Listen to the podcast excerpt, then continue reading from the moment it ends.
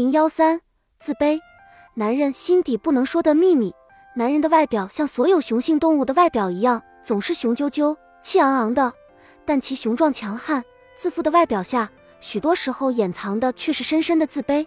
但即使男人内心自卑，也常常强撑着，装出一副志得意满的样子。因此，如果有一天你遇到一个看起来趾高气扬、非常自负的男人，千万不要轻易相信他表面的样子。因为对男人来说，自卑和自负是可以划等号的。韩海是一个不太富裕的男人，成天梦想着有一套自己的房子。终于有一天，他告别大杂院，住进了花园小区。刚拿到新房钥匙时，韩海兴奋的好几个晚上睡不着觉。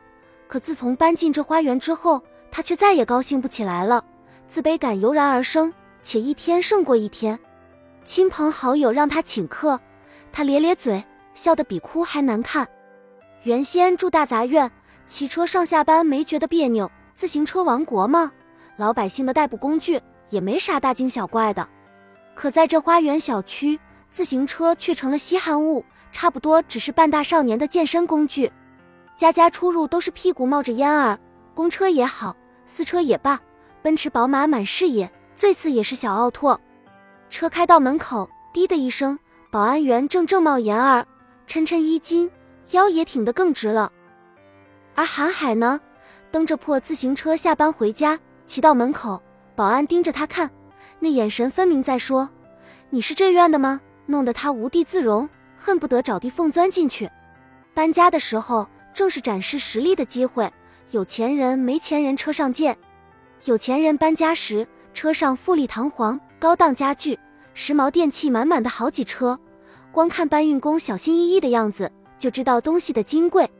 车一开，浩浩荡荡，威风凛凛。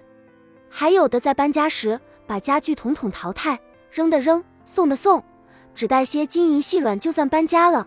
新居一切从零开始，重新设计，重新购置，不是什么系列，就是什么风格。而韩海搬家时却自惭形秽，将所有家当一股脑塞进了一个破货车，虽然都是些破铜烂铁。但居家过日子都还用得着，舍不得丢，真正是破家值万贯。轮到装修，有钱人十几万、几十万的往墙上贴、地上铺，设计要酷，材料要新，日式、欧式、现代、古典，怎么时尚怎么装。不必看人家的屋内陈设，只需瞧瞧富豪之家往外扔的那些还没用过就嫌过时的崭新门窗、厨具和洁具，让人气不打一处来。韩海购房时用了自己的全部家底，还向银行贷了款，根本没钱装修，最后东拼西凑了两万多元，只能将新居简单意思一下。为了节省开支，他联系了一位老熟人，刚说完想法，不料熟人开口一句：“两万元还装什么修？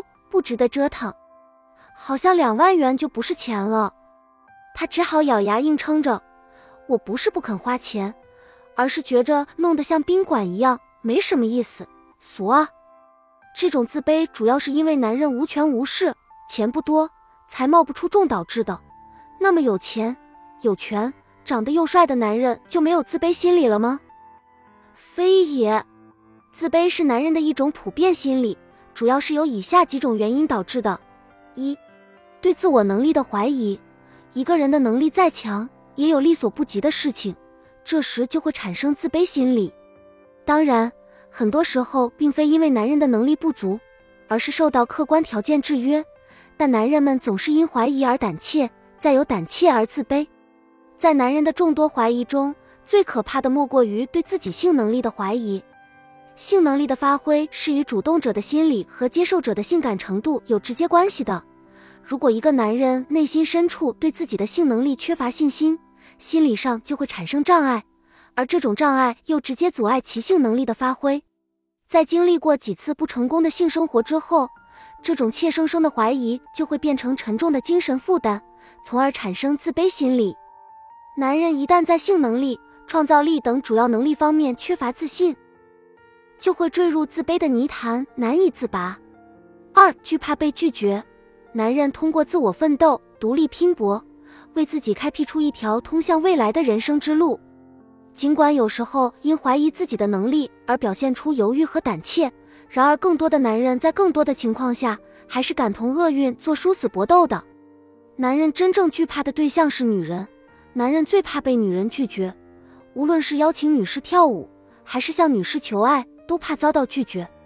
一个男人被女人拒绝后所产生的自卑感，一般很难通过理智消除，往往需要一段相当长的时间才能恢复男子汉的自信。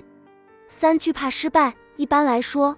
男人比女人更注重成就感，因而对失败的恐惧也比女人强烈的多。然而，事情往往这样，怕鬼偏有鬼。男人在内心深处越是惧怕失败，就越显得神经质，越容易出差错。诚然，女人也害怕失败，但女人在产生自卑感的同时，还可以轻而易举地为自己找个借口开脱。而男人是属于不能找借口的性别，是主宰社会。负担家庭的性别，失败对于他们来说显得尤其可怕。总而言之，自卑感是男人的一种普遍心理现象。没有自卑感的男人几乎是不存在的，只是有的男人仅在人生的某一阶段产生自卑感，而有的男人的自卑感则贯穿其一生。对于这些自卑的男人，我们最好不要刺激他们，有时候甚至还需要适当的鼓励一下。